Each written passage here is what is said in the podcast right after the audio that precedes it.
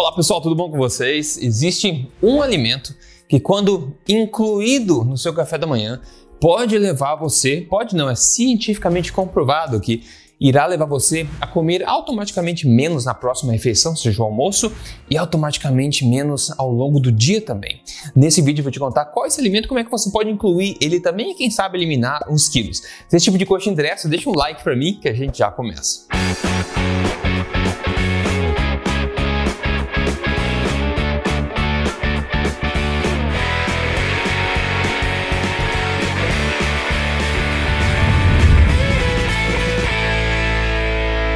Tudo bem, pessoal? Rodrigo Polesso aqui, pesquisador em ciência nutricional do exercício e autor do livro best-seller Este Não É Mais um Livro de Dieta, mas muito mais importante do que isso, como você sabe, eu tô aqui semanalmente contando para você as verdades sobre estilo de saudável, saúde, emagrecimento, nutrição e exercício, tudo baseado em ciência e tudo na lata.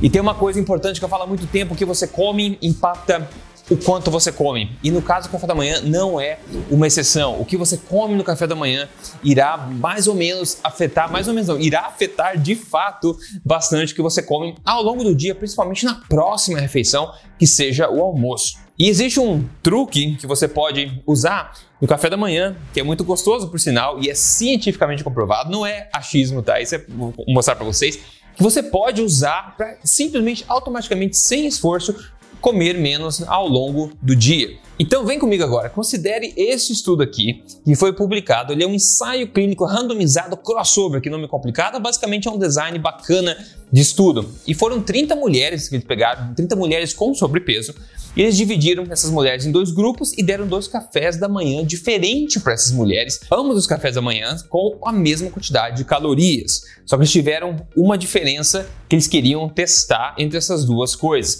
E outra coisa ainda, as mesmas mulheres iam receber de forma aleatória o café da manhã, mas também como o estudo é crossover, eles iriam depois inverter tudo, então cada mulher testaria o café da manhã o café da manhã 1 e o café da manhã 2 também, para a gente ter certeza dos resultados. Então, basicamente, são dois cafés da manhã e o fator que eles queriam testar nesses dois cafés da manhã é a inclusão do quê? Inclusão do quê?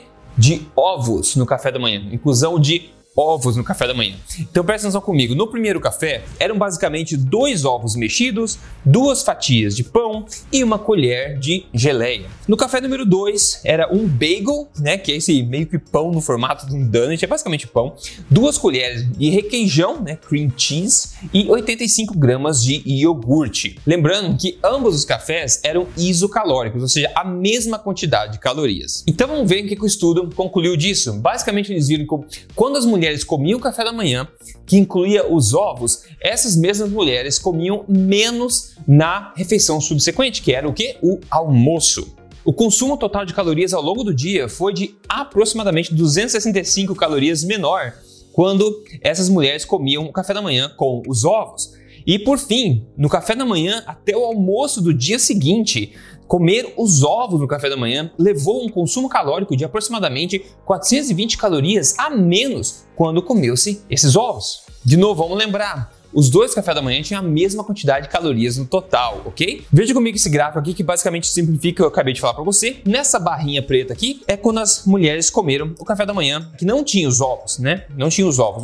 E a barrinha branca é quando o café da manhã incluía os ovos. Então, no primeiro conjunto de barras aqui, a gente vê o almoço que vinha depois do café da manhã. Então, a gente vê que a barrinha preta está maior porque as mulheres comeram mais calorias no almoço e comeram menos calorias no almoço quando incluíram ovos no café da manhã. O próximo próximo conjunto de barras aqui é a quantidade de calorias ingeridas durante o dia inteiro depois desse café da manhã. Então a gente vê novamente que a barrinha preta está maior, indicando maior consumo calórico nas pessoas que não comeram ovos da manhã.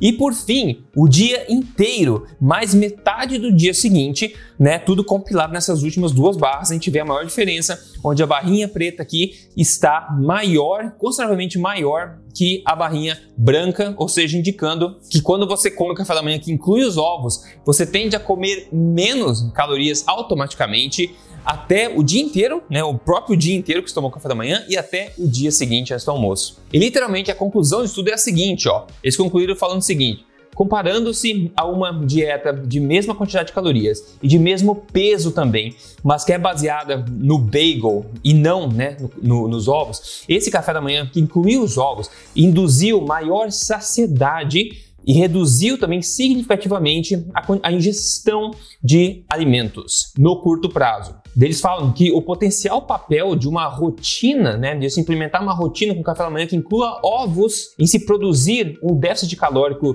né, que seja sustentável e consequente uma perda de peso também devia ser uma coisa a ser determinada. Interessante, né? Uma mudança tão pequena pode levar a resultados significativos. Aí você pode perguntar, Rodrigo, mas isso foi mulher em cima do peso, será que homens funcionam também? Bom, sim, veja esse outro estudo aqui. Esse é um ensaio clínico randomizado feito em homens que concluiu o seguinte: o consumo de ovos no café da manhã resultou em supressão da grelina e redução de ingestão calórica. Basicamente, redução da grelina, ou seja, redução do hormônio que sinaliza fome no teu estômago. Então, basicamente, foi um estudo semelhante que também verificou a mesma coisa. Quando você inclui ovos no café da manhã, você tende a comer menos nas refeições sequentes, né, as próximas refeições do dia. Agora, por que isso é uma mágica a respeito dos ovos? Já vou te falar.